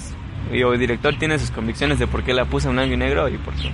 Por cierto, hablando de eso, Cuarón hizo todo, ¿no? Todo, ¿no? Sí, él también, él también la es... fotografía, la verdad. en, También es eh, Cleo, güey. Él también es Cleo disfrazada. La fotografía, este, no, no he visto las otras, pero la verdad no, no creo que haya una película que vaya a superar en este año a Roma en, en eso, en la fotografía. es que no has visto el tráiler de Cold War, güey. Mm, Y es igual en blanco y negro. El tráiler, no, el- Pero fíjate que aquí es donde te... Por cosas como esas que te digo que es un, es una, es un concepto, Roma. Porque yo estoy seguro que pudo haber sido más hermosa todavía. Estoy segurísimo, porque el- eh, los pocos minutos que vi del tráiler, creo que son tres minutos del tráiler, a mí me sacó una lágrima porque combinó tanto las imágenes más cabronas de la película, aparte esa escena que más me gustó, Yalitza, donde está sonriendo, y aparte la música que pone, porque ah, algo que hay que decir es que no tiene soundtrack ni, ni score esa película. Y aquí eso también, canción, ¿no? eso también es parte de lo, del concepto, porque este Roma es un concepto porque te muestra las cosas muy banales, te muestra caca de perro, te muestra una paleta de blanco y negro que no es tan impresionante, pero es blanco y negro. No tiene soundtrack porque la vida no tiene soundtrack. Es como ese concepto de "Ah, es una película que puede pasarle a cualquiera, ¿no? Este, porque se dice mucho que cuando vas a escribir o hacer algo, lo primero que tienes que hacer es tener algo que contar. Y si no tienes nada que contar, mejor ni lo hagas. Ajá. Y él rompe con esto porque, Porque no tenía nada que contar. no tiene nada que contar. O sea, haces tu vida, no es interesante, su niñez no es interesante, pero lo hace. Y rompe con eso de que si tienes algo interesante que contar. Y ya de, de esa película tú sacas lo que te más te impactó. Por eso es ese concepto de lo banal, lo que no importa, pues así. Y al final termina siendo pues una obra que cautivó a muchas personas. Ese concepto de que no hay score, no hay soundtrack. Oye, ¿y no cuenta como soundtrack las canciones que salen? O sea, sale creo que una de Leo Dan y cuando están en Año Nuevo sale una, no sé, no me acuerdo Ajá, cuál. ajá. No recuerdo alguna canción, la neta. La, de Leo Dan es esa, la de Llorarás. ¿Cómo a ver? La que dice Llorarás. Ah, sí, sí, cierto, ya, ya, llorarás". ya. No sé si cuente como soundtrack, pero pues puede ser, ¿no? Si se pone e inclusive si se puso en segundo plano, se puede tomar como innovación, que ya ha pasado muchas veces. En Crepúsculo, por ejemplo. Ah, sí, una canción, ¿no? Cuando está la escena que está en, la- en el segundo piso, bueno, de Ah. arriba, está pasando la cámara y va recorriendo lo- las habitaciones esta Yalitza. Sí, ¿no? Y está un- una canción ahí en ese momento. Sé que, no sé si sea en esa, pero es una donde sale esa canción, la de Leo Dan, porque está, ella está cantando, está escuchando este, música, está escuchando radio y está cantando. Sí, sí, ya, ya me acordé, sí. Que de hecho es la canción que pusieron cuando ganó este en ¿qué premios fue que los, los que ganó? Golden Globes o Ah, Golden Globe, sí. este era la canción que ponían Ah, pues entonces sí es soundtrack, entonces sí se considera soundtrack si la pusieran. Pero al principio no tiene ninguno, ¿no? No, no. Pero en general la, la mayor parte de la peli no. No, tiene no tiene música, ajá. Eh, inclusive, por ejemplo, de una que sí no soy de acuerdo a su nominación, desde mi perspectiva, es de edición de audio.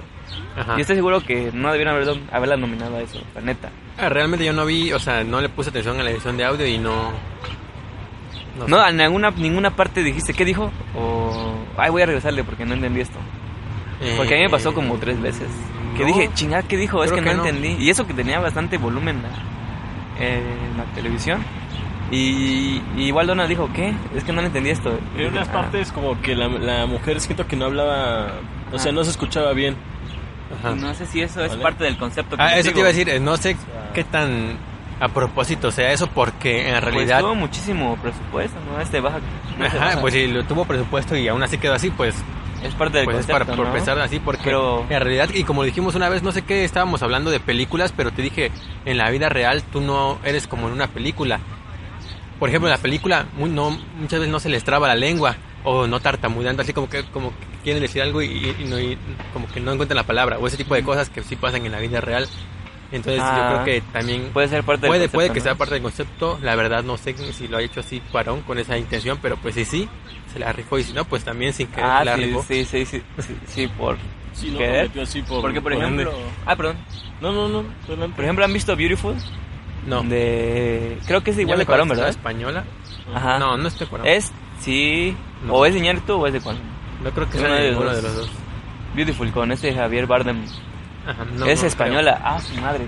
¿Cómo batallé con esa película? Me gustó, pero... Ahora, ente- y por eso cuando salió esto de que le pusieron subtítulos en España, yo dije, está bien. Yo lo sentí bien porque esa película española, te lo juro. Lo bueno es que la tenían en DVD porque la regresaba cuando no entendía algo y no tenía subtítulos. Y yo hubiera Mucha gente se agradecido... enojó, ¿no? Con eso de los subtítulos. hubiera agradecido que hubieran puesto subtítulos porque hablan muy diferente. A mí se me hace que no, no es necesario enojarse porque sí, es la misma lengua, pero hablamos distinto, tío. Y Sí, muchas sí. veces no. Por ejemplo, yo cuando este estuve viviendo en Barranquilla, de verdad había veces que no entendía nada de la gente, este, y eso que digamos que estamos más, nuestro acento es más parecido que con el cualquiera de los otros, del colombiano, del mexicano, con el español. Ajá. Y aún así había veces que de verdad no entendía nada y ahora entiendo cómo es que, que, que puedes hablar, por ejemplo, inglés británico o, o de Australia y- o inglés de Estados Unidos y hay veces que de verdad puede que no entienda la gente. Porque yo decía, pues en español no creo que pase porque en realidad es una lengua y esto lo ves desde la perspectiva de que es tu lengua natal, ¿no? De que, por ejemplo, cuando un gringo habla español, aunque como que no, no tiene la pronunciación correcta o algo así, pues tú lo entiendes.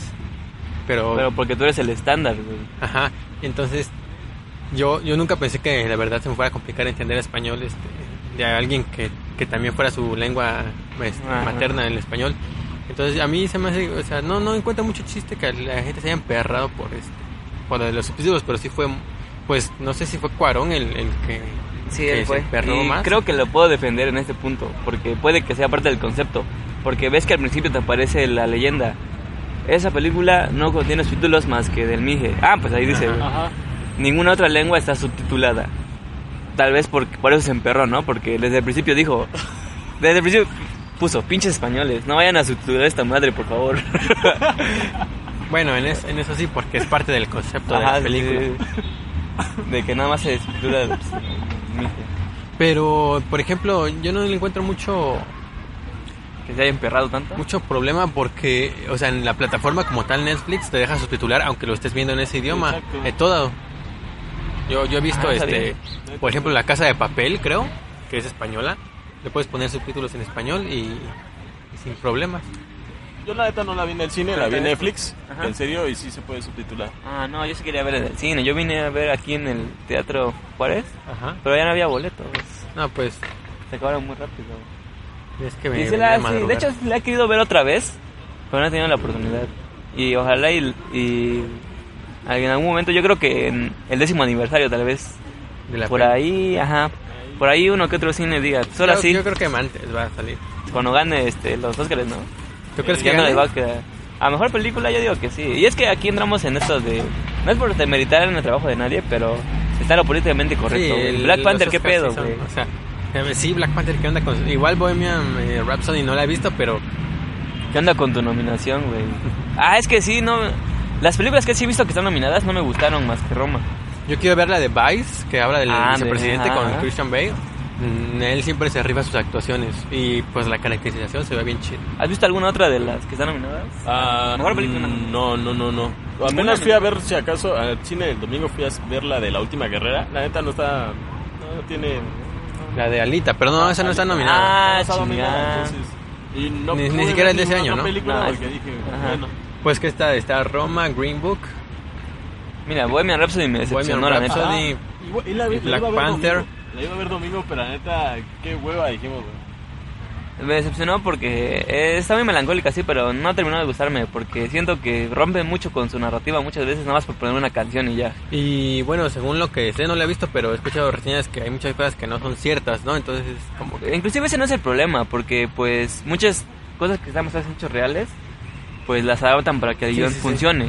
No ese no es tanto el problema. El problema es que en serio no siento que no está chida, siento que la corren mucho, que está muy rápida a pesar de que dura bastante como una hora, casi dos horas. Y tampoco me gustó porque pues va mucho a la gay, ¿no? melancolía, ¿no? No, no se, no se, no se esforzaron en hacer una película que valiera por sí sola, no Ajá. como es de Queen, por eso. Pues, Y siento que la actuación del Rami Malek, la neta, me pareció muy...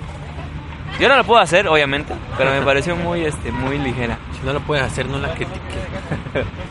Pero, este, otra, Black Panther, ah, ves que la fuimos a ver juntos, güey.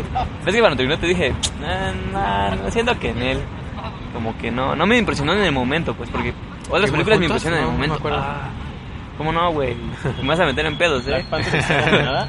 Poco Black Panther está dominada. a mejor película. ¿Sí? Y a mejor No, guion adaptado, y, y a mejor edición de sonido. Y- Yo creo que en, en alguna cosa técnica como el sonido podría ganar. Por ejemplo, Avengers está nominada este, a mejor película de efectos. ah, la, este, la- la de Infinity War.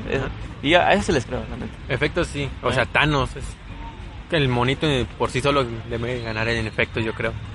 Sí, es que tiene muchos eh, rollos de guion también Black Panther, mm, bastante. Viendo ahorita cuáles están dominadas y lo que estamos platicando, siento que la que está mejor posicionada es Roma.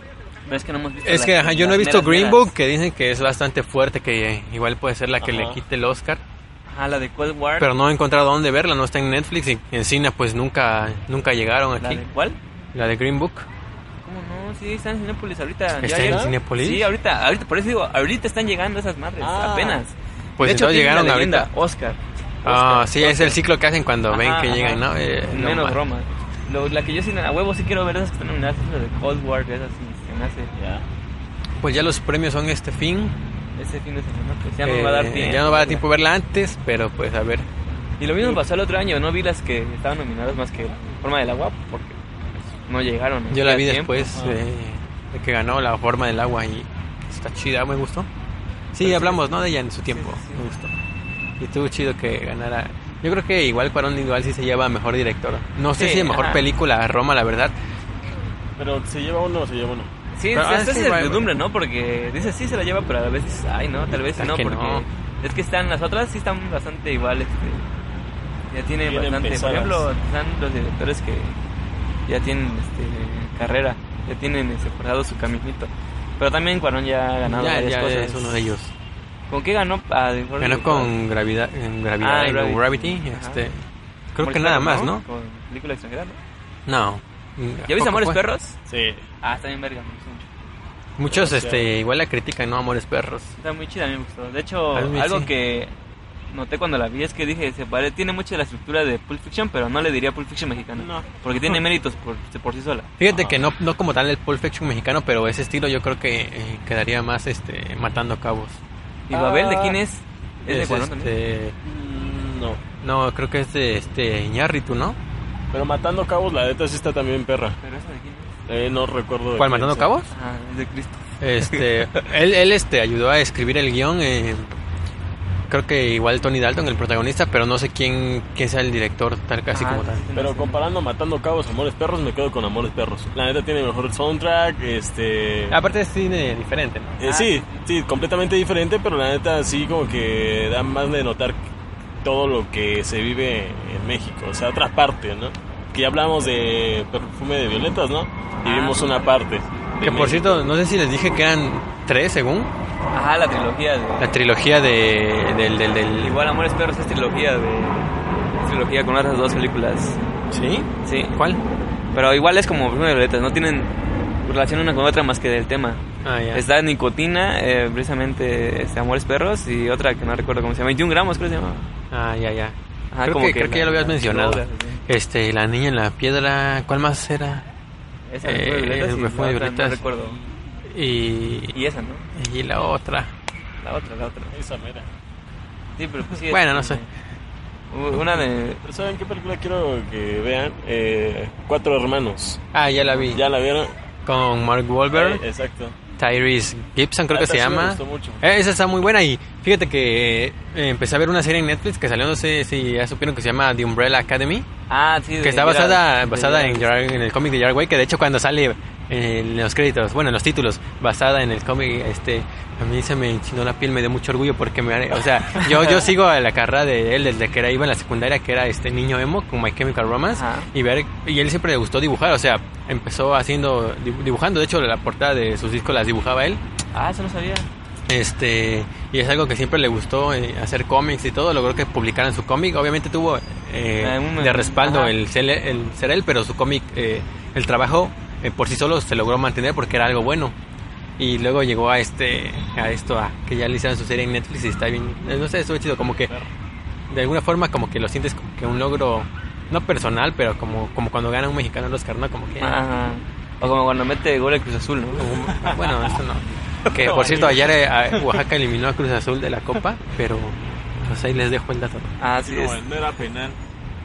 Ajá, Ah, pero... eso de Cuatro Hermanos Ah, Cuatro Hermanos me recordó eso porque creo que eso no se spoiler porque es la trama principal, o sea, así empieza la peli así empieza la serie, pero son cuatro, eh, bueno, Cuatro Hermanos son cuatro hermanos, aquí son seis, que la peli empieza con la muerte del, de la madre en la peli de Cuatro Hermanos y con la muerte del padre en la serie, y entonces es ahí como, ahí se juntan, ya cada quien tenía su vida hecha, eh, se juntan y de ahí se empieza a desarrollar la trama, y de hecho es muy parecida a la trama. ¿Esa de Cuatro Hermanos de cuándo es o qué? Es del 2002, 2003 creo. La verdad no sé en qué año sea, pero... No me acuerdo, pero sí, sí, sí, más o menos de No la he escuchado y... Ah, está, está. ¿En inglés cómo se llama? Están Cuatro actores la Brothers. verdad sí For Brothers. Son muy buenos. Mm, Sí, es este, ya dije, no, Mark Wahlberg, Tyrese Gibson, el de Rápidos y Furiosos. Mm, ¿Cómo se llama este? El que es el más joven de los cuatro hermanos. ah, no, no, la verdad no es el nombre del actor, pero... Ah, pero sale en demasiadas películas, ha hecho demasiadas películas. Y creo que hasta sale Sofía Vergara, ¿no? Ah, Como pareja de uno, si no mal recuerdo. No sé quién es Sofía Vergara. Sofía Vergara es este una colombiana que sale en Modern Family, no sé si Ah, has visto ya, sí, sí, sí, sí. que habla el inglés así como que bien culero. Ah, ya la que cuando las traducen en español... La este, gordibuena. No le entienden y están hablando en español. No, sí, sí, este, su, o sea, es como que un chiste, ¿no? Su inglés de, de Sofía Vergara. ¿Sí, sí la has escuchado hablar inglés? No, no la conozco. Creo que sí quién, sé quién es, pero no estoy seguro. No sé en qué Sí, más sí, haya Habla salido. bien cabrón, bien chistoso el inglés, güey. La neta, sí, te ríes. Oh, no, ríes de honey. pendejada. No, ni siquiera, o sea, porque ese, ese que estás imitando es como que acento de afroamericana. Ajá. Cuando ella es más como de latina, pero de latina así. Latina, Ni ¿no? siquiera disimulado. No es como el de Luis en Ant-Man, que es como que acento mexicano. eh, pero que, que, que, o sea, si yo lo intento hacer no me sale. El de ella es más como... Igual yo creo que sí me sale si lo intento hacer. Es como el de... I am in the cierto, bathroom. cierto maestro cierto maestro de inglés que, que yo no tuve, pero tú sí. No voy a decir el nombre. Algo así. ¿Cómo le dicen eso en el cuatro hermanos? ¿La vida qué? ¿La vida loca? ¿Cuál? Vida loca le dicen a, a la... Ah, ajá, creo a que la sí. chica, ¿no? Vida loca. No, no la he visto. Igual la, la voy a ver. Está, está buena y creo Está que esa sí está en Netflix. Yo la vi ahí. No sé si ya la quitaron o no. La quitaron ya. Ah, ya la Ya la quitaron. Búscala en YouTube. No, todo legal. Todo güey. legal, todo legal. Porque, por ejemplo, ahorita que estamos hablando de la legalidad, yo tengo una profesora que dio un pequeño taller de cine y analizábamos películas. Ahí analizamos la de Macario, Ajá. que ya, ya hemos mencionado ella. Eh, también analizamos la de Mommy, que les digo que el formato es muy pequeño. ¿Qué va la otra? Creo que la de Logan. Ajá, la de Logan también se analizó. Bueno, el punto es que ella ahorita está en Alemania porque, porque becas, ¿no? Y está ahí en Alemania y nos mandó un mensaje que decían, hola chicos. Bueno, el punto es que nos contó que ella descargó una aplicación para ver películas, este, pues una aplicación que no está registrada como Netflix, ¿no? O, o Claro Video, o... Crackle. ¿Cómo se llama esa de. Televisa? Blim, O Blim, que ahorita vamos a hablar de Blim, que ya valió, ¿no? que ya valió. Que está Dicen que ahora, que ahora Televisa le va a meter dinero a Netflix para producir y ya. ¿En serio? Porque pues no, no levantó su manches, Tiene, tiene títulos buenos, ya ahí vi la de Amores Perros, ahí vi la de, de Neon Limón. Ah, sí, está. título. O sea, tiene toda la filmografía de Pedro Infante, por ejemplo, que pues, eso sí Ah, vale. Siempre películas pasadas. Pero sí, pues, pero la mayoría son novelas, pero pues... Bueno, estamos hablando de... ¿Qué estamos hablando? tu ciclo de cine de tu maestra Ah, alemana. Ah, sí, ajá. Y, no, y ella descargó una aplicación para ver películas. Y... Pero que... Pues... Pues, hay dos datos muy interesantes, ¿no? Que se dieron cuenta a través de sus datos de internet. O sea, se- básicamente revisan lo que tú ves, ¿no? Como en todo el mundo, pero hay más evidentemente. Y le cobraron este, 150 euros No de multa, güey. ¿Por qué? Y es extranjera, y obviamente una amonestación. Porque es ilegal no ver películas en sitios registrados. Oh, ya. O sea, si aquí puedes ver películas en cualquier pinche sitio y nadie te dice nada, ¿no? Pero pues parece que ahí sí son muy estrictos. Estrictos. Y yo pensé que YouTube era muy estricto en sus No, man. 150 euros por ver una película. Bueno, por ver una aplicación, ¿no? Está cabrón, ¿no? Pedo. Ah, ahora que digo está cabrón, ahorita hablamos. A ver, di, di, di. Porque ahí hablando de películas, igual otra película mexicana que está chida, que salió este el año pasado, es la de La Libertad del Diablo, güey. No. La libertad del diablo. Es un No documental y hace lo mismo que Roma. Rompe convenciones, muy cabrón. Porque ¿qué pasa cuando ves un documental que ves, no, una cámara y te recrean lo que está pasando y te llevan a lugares así? Pero lo que hace esta película, ese documental, es ponerte a personas enfrente y hablar mientras lloran, mientras recuerdan lo que les pasa. Porque la libertad del diablo habla sobre víctimas y victimarios del narcotráfico. Oh. Pero así, o sea, cabrones, te relatan cómo es que se llevan a sus familiares, te relatan los, los victimarios, cómo es que asesinan a las personas, cómo es que asesinan a los niños. De hecho, hay una parte que a mí me conmovió muchísimo, que dice, ¿y cuál es lo que más te duele cuando vas a su trabajo? Ah, y otra, otro dato es que tienen máscaras, Ajá, pues. así como de las personas que se queman, pero máscaras así. Todas son iguales, o sea, pa- tiene mucho simbolismo. Este, y le dice, ¿qué es lo que más te duele cuando haces su trabajo? Y pues responde, ¿no? Pues los niños, porque ellos no saben qué está pasando. Pues las personas mayores ruegan por su vida, pero los niños simplemente se hincan y ya. Y ahí fue, diga, ah, cabrón. Y siento que ese documental está muy chido. Lo tienen que ver, porque igual de que como es muy fuerte, también rompe convenciones de, de- de lo que es este el documental. Y de hecho fue bastante premiada como documental en, en Venecia, en los globos. En Venecia. Ajá, O en, sea, le en la Pan eh, entrevistan o Ajá, a los entrevistan. a los que los matan, Ajá, y a los, Los que narcos. fueron y víctimas. a los que también. fueron víctimas. Wow, Está no muy sí está de tono, ¿no? Sí, bastante. Y lo peor, y lo más chido o lo peor es que te sentir así cosas cabronas sin mostrarte imágenes fuertes. Nada más las madres este relatándote cómo es que ya sus hijos no volvieron y mientras su máscara se va este humedeciendo y también en la parte de la nariz y te cuentan cómo es que fueron violados hombres, fueron violados por hombres y mujeres por igual y cómo es que los también hay militares hablando de que muchas veces agarraban a un sospechoso y ellos tenían que hacer lo que tenían que hacer, matarlos, porque sabían que si salían ellos iban a buscarlos a ellos y que y hay, o sea, hay de todo, hay de quienes dicen que están haciendo su trabajo bien, militares como de los militares que dicen ser militar es lo peor que te puede pasar en esta vida. Hay personas que los, los victimarios este, te cuentan cómo es que a los niños de secundaria afuera de las ciudades, de las ciudades del norte, los dicen, oye, ¿no quieres un trabajo? Y cuando lo llevan al trabajo, los enseñan a disparar. Y te dan por cada, ma- por cada matanza, te dan 30 mil pesos, un coche, lo que tú quieras, te dan por matar a una persona. Y te mandan a lugares lejos. O sea, si, si tú estás en, en Ciudad Juárez y te enseñan a matar, te llevan a la CDMX para que hagas tu, tu trabajo. Y pues ya, o sea, digamos, están deslindados tan cabrón que pues no te encuentran. Y habla sobre todo eso, sobre cómo es que... Y lo más chido para mí es que no, no le echan la culpa como que los narcotraficantes. Por ejemplo, lo de ahorita que pasó que le pusieron cadena perpetua a, al Chapo, a mi Chapo, pobrecito, ¿no? Ese debería ser presidente, ¿no? Sí. Debería de presidente. No le echan la culpa a ellos, sino que se centran en los sentimientos de las personas que cometen los actos, eh, pues ya de, de forma. Porque, por ejemplo, el Chapo es un culpable intelectual. Él daba dinero, él daba las armas y él daba órdenes. ¿Pero seguiste Pero- su juicio? ¿Eh? ¿Seguiste su juicio?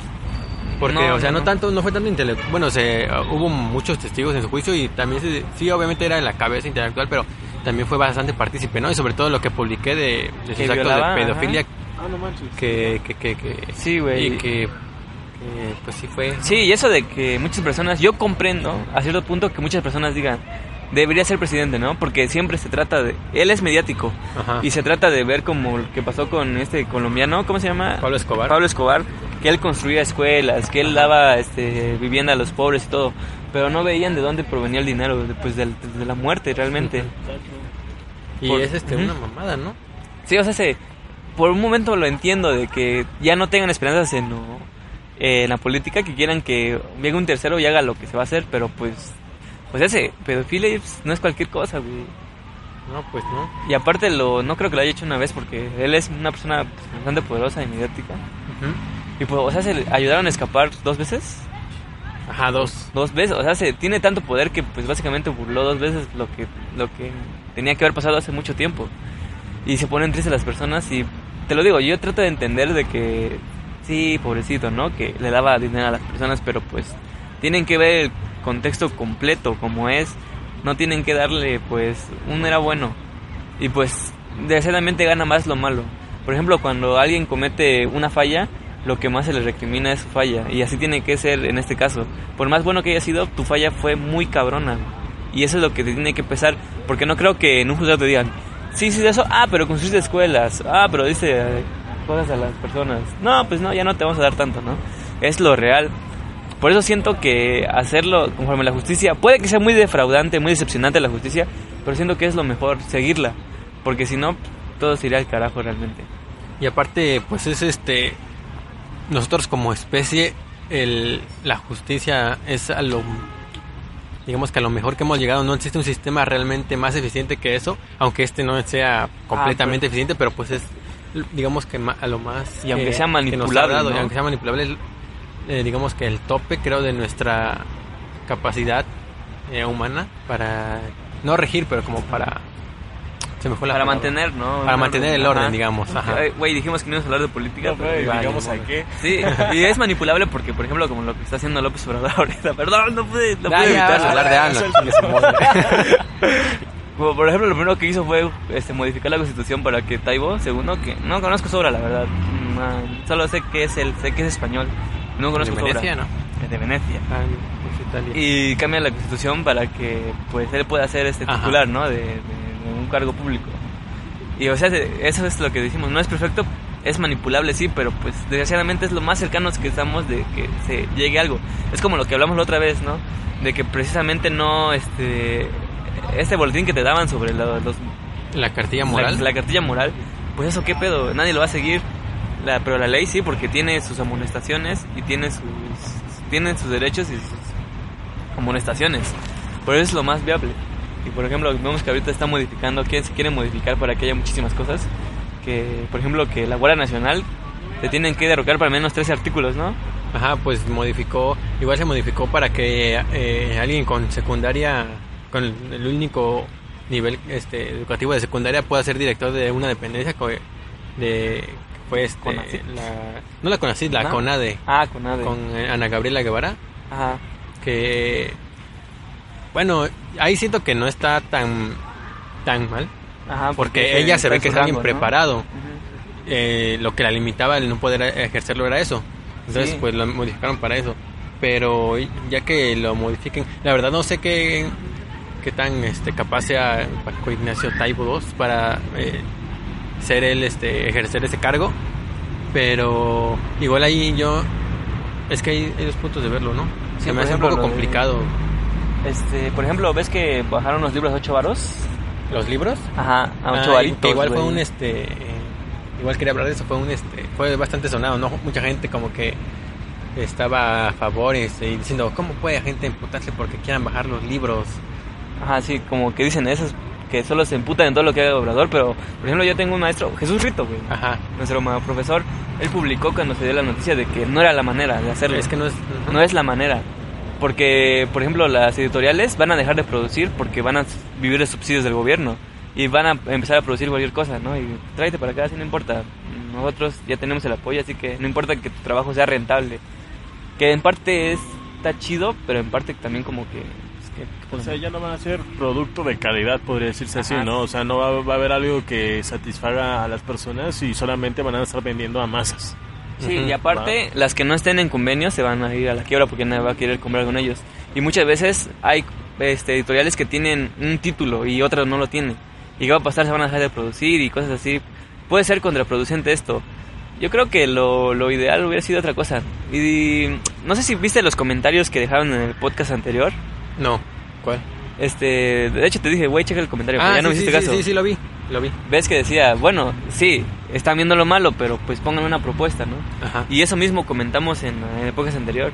Yo no tengo el conocimiento para dar una propuesta. Se supone que pues a quienes elegimos o quienes están tienen el, el deber de ver esas propuestas. Yo puedo hacer una propuesta bien meca que tenga que derrocar otros tres artículos para que se haga mi propuesta, pero pues, ese no es mi trabajo. Y tampoco soy indiferente de, ay, hagan lo que hagan. Porque obviamente estamos ahí como espectadores de lo que se Es está que viendo. es que que solamente podemos dar nuestro punto de vista porque tampoco estamos capacitados al 100% como para dar una propuesta en sí. Tenemos que estar varios y también preguntar, hacer un, un Una- recuento una- de las no, personas. una encuesta. Una encuesta Una consulta. Ah, ah, una para consulta. saber. Sí, pero Para- sí, ya que estamos hablando de Obrador, sí. A ver, Pero fíjate, hay algo también que me impactó demasiado, en lo cual cambió la inversión aquí en México. Cambió eso también Obrador, de que las inversiones ya no iban a ser tanto extranjeras, de, sino iban a ser aquí de, de- del país, pues. Y eso está bajando mucho el índice de- del capital que está circulando. Porque sí lo he visto, digamos, en la gasolinera donde trabajo, ya no está en la misma venta que antes. Y no es por la, la temporada, sino porque no está entrando dinero extranjero. Y lo veo en restaurantes igual. Y en diferentes, este, digamos, ámbitos o rubros, igual lo mismo. Pero pues sí, este. Yo no ya sé de intentar, economía, intentar cerrarse ya en estos tiempos es básicamente un suicidio porque nosotros ya estamos acostumbrados a un tipo de vida. Tal vez no sea una vida llena de lujos, pero por ejemplo hay cosas que tal vez en México no se producen y en otros países sí y viceversa. Que otros países no producen. Por ejemplo, el caso de Japón, que pues ellos no producen este, fruta, por eso es tan cara, pero sí producen carne. Y en otros países donde la carne no se produce y pues sí.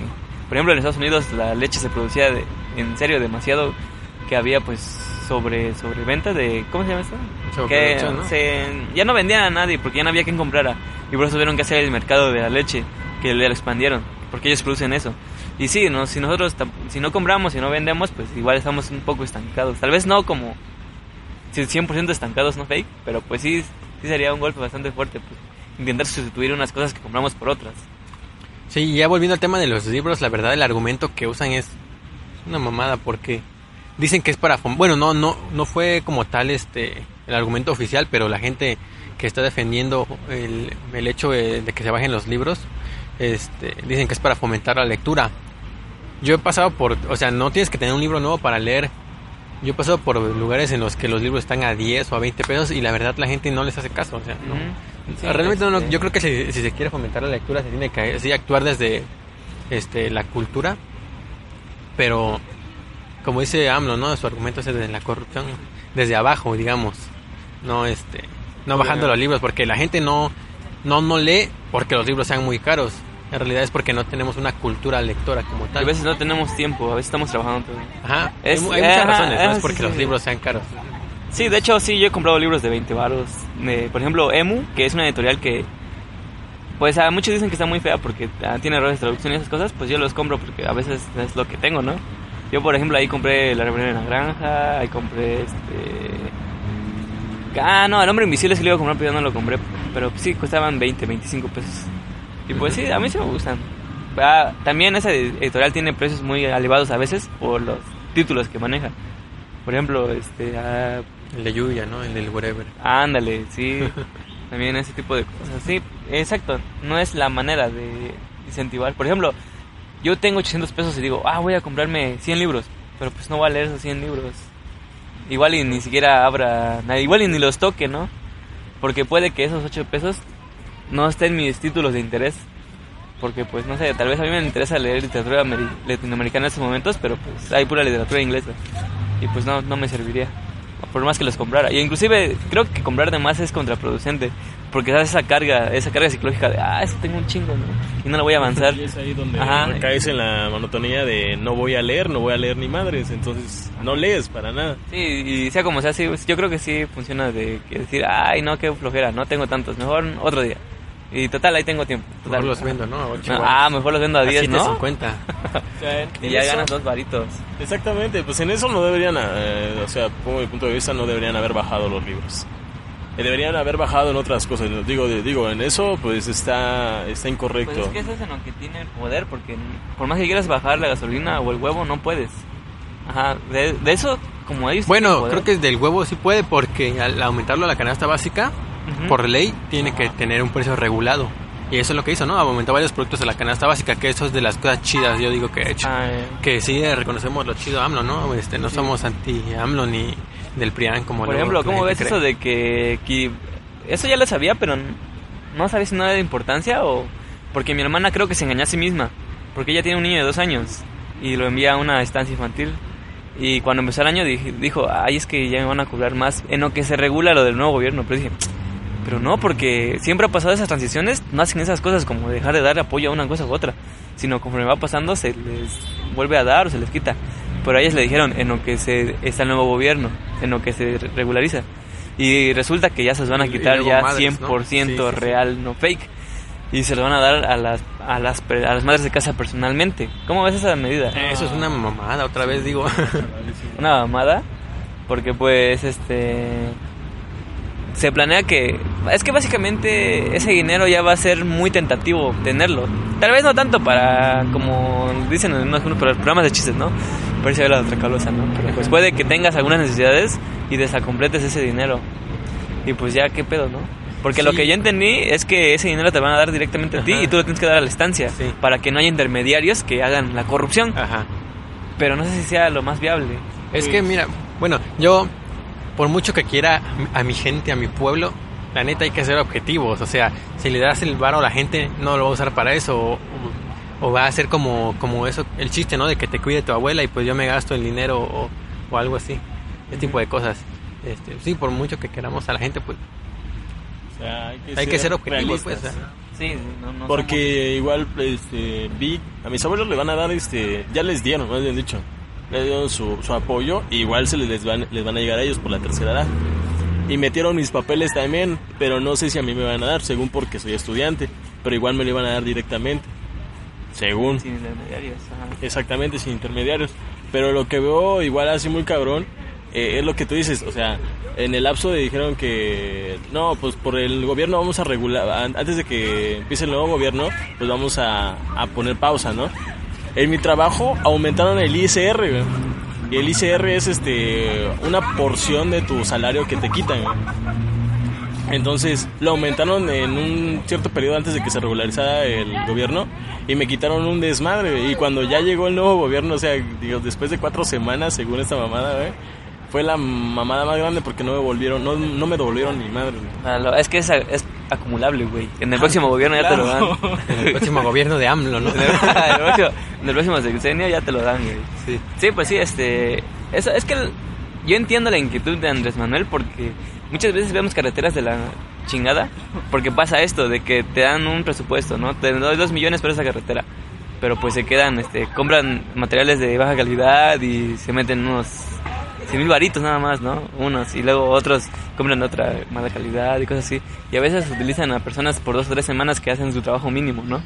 Y yo y, eh, por esa parte lo entiendo, pero pues sí, si quiere quitar la corrupción, que en serio la haga haciendo, pues, quitando a los que lo harían, ¿no? No, no, diciendo, no quitándole la tentación, sino quitándole a, a las personas que en serio no Ujú. lo harían.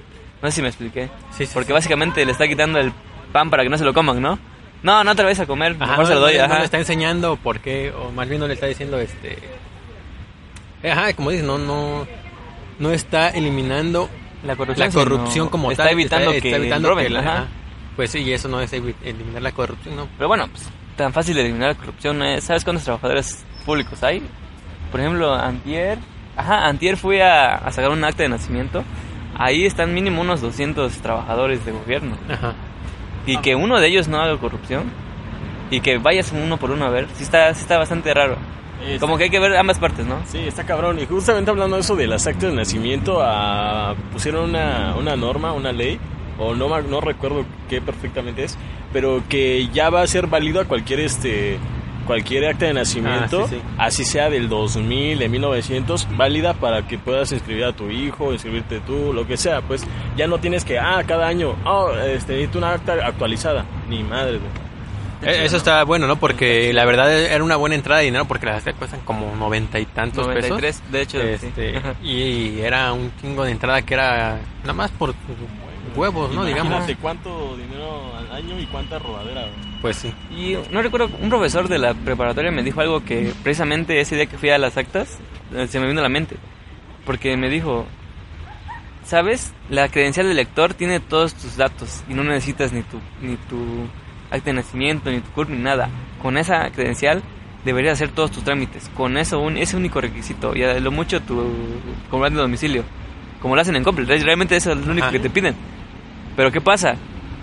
Es que Coppel no tiene, no quiere gastar dinero suficiente para contratar más gente, mientras que en el gobierno ponen a, pones a tu primo, a tu sobrino, así lo dijo, ¿no? A tu sobrino, a tu hijo, para que ellos revisen una cosa. Ah, sí está bien este comprobante. Oh, sí está bien este, sí tiene el año. Oh, sí tiene la- este número de aquí. Como que crean personal para Ajá, que sí. tengan, tengan Inventan este- cargos. De hecho, Ajá, eso, y eso se hace mucho en. O sea, escala, desde las dependencias de gobierno chicas hasta las dependencias grandes, donde hay supervisor de no sé qué, que en realidad es un puesto que si te pones a analizar, como que te preguntas qué hace. ¿Qué es el supervisor de biodiversidad, por ejemplo? Sí, Eh, porque- ¿re- ¿Realmente hace algo importante o nada en, más en- está ahí? en lo que fuimos de las actas, pues nada más nos dieron, hicieron ir a tres lugares distintos para sacar el acta. Y aparte lo del banco, que es otro extra, ¿no? Ya serían cuatro lugares donde tuvimos que ir. Ah, no, y cinco a donde nos entregaron el acta. Oye, y, sí es cierto, y ¿no? cuando la puedes sacar por internet, Ajá, las puedes o sea, imprimir, tú, tú solo la imprimes. Pero fíjate datos. que eso es contraproducente porque hay personas, por ejemplo, mi mamá tuvo que hacer cita, pero yo se la hice porque ella pues no tiene ni correo electrónico ni nada. Y sí, siento que está bien porque pues hay personas que no que no tienen este Ah, mi está mamá no que- sabe que, qué que pedo sea, con que sea físico, ajá. refiero es que es algo que puede hacer una sola persona, Ah, no, es, no es Exacto, exacto, exacto. para crear personal, güey. Luego son, se tratan, tratan bien culero. De hecho, una, una chica nos trató muy bien. Este, y cuando fuimos con otra persona me dijo, mi mamá le hizo una pregunta. Le dijo, ¿qué trámite va a hacer? Miren, es que queremos actualizar. No, ¿qué trámite va a hacer? Y dijo, pues, pues es que queremos actualizar. Dijo, mamita, ¿qué? Así, mamita, ¿qué trámite va a hacer? Le dije, no, es que nos mandaron aquí y tiene que hacer esto. Y yo le enseñé lo que nos escribió y dijo, ah, pues eso. Pero, ¿por qué carajo tengo que saber yo cómo se llama ese pinche trámite? Si no, ni es mi especialidad. O sea, se, nos tratan de idiotas, pero lo único es que no sabemos qué es, pero nos tratan como pinches idiotas. Y la otra, en cambio, nos dijo, mire, van a hacer eso, el otro.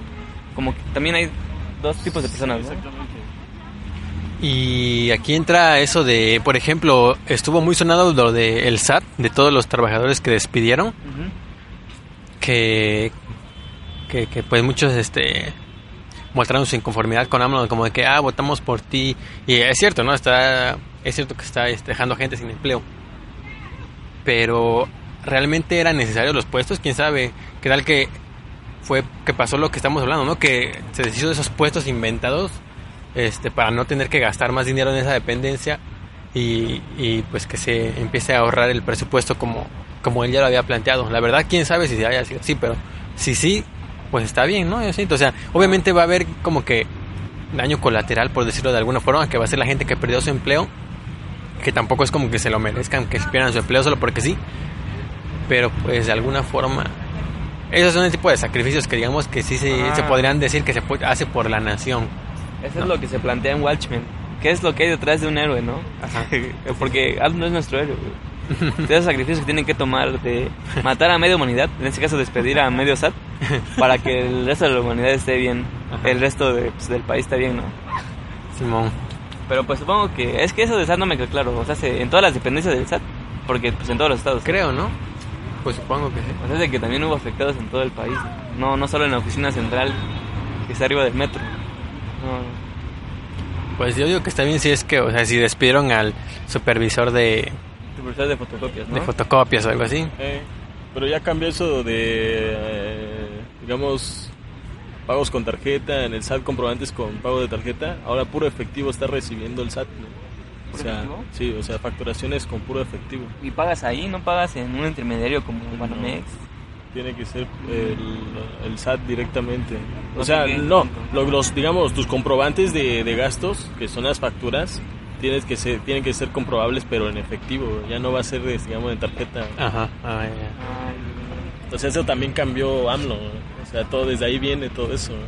Pues eso no está tan ¿no? chido, pero bueno, siento yo. Porque, Porque todos usamos 10 varos, tarjeta. ¿no? Pues sí. Pues bueno, mi jefa no, perdón jefa por ponerte ejemplo siempre, mi jefa no usa tarjeta. Bueno, sí tiene, pero pues ni la usa. Ella prefiere sus, sus 10 varitos, ¿no? Su, su morralla. morrayita, ajá. Ajá, sí. No manches, ¿cómo vas a pagar 10 varos de huevo con tarjeta? no? no, tampoco. ¿Qué tal que te da puntos, no? Comer.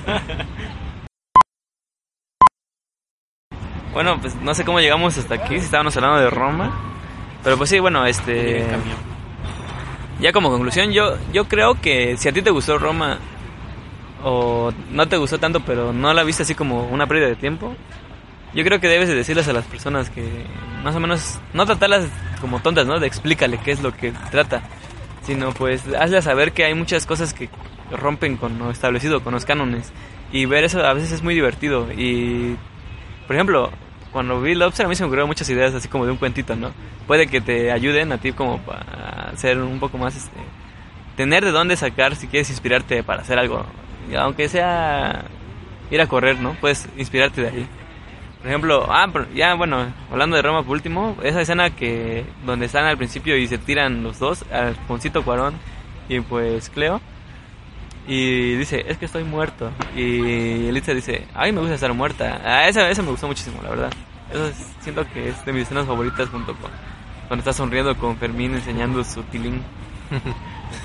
Fermincito, ¿no? Pues muchas gracias por escuchar, amigos. Este, este, mi opinión es esa, ¿no? Si no te gusta Roma, pues eres un pendejo inculto. Ah, No, no, es- no es cierto. No, este, no, pues sí, al fin de cuentas, pues el chiste es que cada quien tiene una opinión, ¿no? Exacto, si no te Y gustó y no te va a gustar, pues está bien, no hay pedo. Ajá. Hay películas que a nosotros nos puede gustar y a, y a ti no, y viceversa, y nadie nos la va a hacer de pedo porque no me guste este. Solo los amantes sobreviven, que tiene muchos premios ahí. Este. Como la nueva que va a salir de a Rápido y Furioso. ¿Viste el Ah, trailer? no sé, si que ya, de verla, ya ¿eh? este ya se ve como un superhéroe, ¿no? Bueno, un supervillano el malo. que- De hecho, que- dice: Yo soy el malo de la película. Y dije, jaja, como que está tomando de broma y eso puede Eh, ser. Eso es lo que digo que está chido de, de Rápido y Furioso, que se dio cuenta que ya no se tiene que tomar en serio a, la- a sí misma. y dijeron, exacto, ah, pues hay que exacto. Y ya se, las secuencias de acción se ven bastante interesantes. Yo creo que la voy a ver en pirata, ¿no? Por ahí. No. O en la tele, cuando salga dentro de cuatro años. De hecho, ahorita las películas salen más, con menos tiempo, ¿verdad? Sí. Ya salen como en un año. creo. Está bien, porque ya no tenían contenido. Y ahorita como las plataformas ya tienen mucho contenido, pues ya tienen que, ¿De dónde que ponerse al tiro. Sí, sí. Pero bueno, ya sería todo. La... la, la ¿Cómo es esto? Conclusión. La conclusión. No, cuando escuchas una fábula, lo que La tiene... moraleja. La, la moraleja de, esta, de este episodio es no consuman cosas piratas, por favor. Bueno, y la van a consumir, que sea en físico, no en digital, porque si no se dan cuenta. Otro día hablamos de la piratería porque está muy interesante ese tema. Va, va, va. Bueno, mientras tanto no van a tomarme represalias con que no me gustó tanto Roma, pero pues sí fue de un agrado inédito. No, gustó, no, ya vete. Mira, eh, me está haciendo bulla. pero pues espero que también les haya gustado a ustedes eh, cierto cierto ámbito, o sea, que les haya recordado algo tal vez de su infancia, porque también tiene ciertas pautas de recordar algo algo de su infancia. Por lo usual a mí, pues películas en blanco y negro están chidas. Este, pero sería todo. Y bueno, eh, nos escuchamos en el próximo episodio. Por cierto, si son nuevos en el podcast eh, y lo están escuchando en iTunes o en Spotify y quieren escuchar eh, todos los episodios del primero, lo pueden hacer en Evox porque aquí en las otras plataformas solo salen los 20 últimos. Así que nos vemos, bueno, nos escuchamos en la próxima.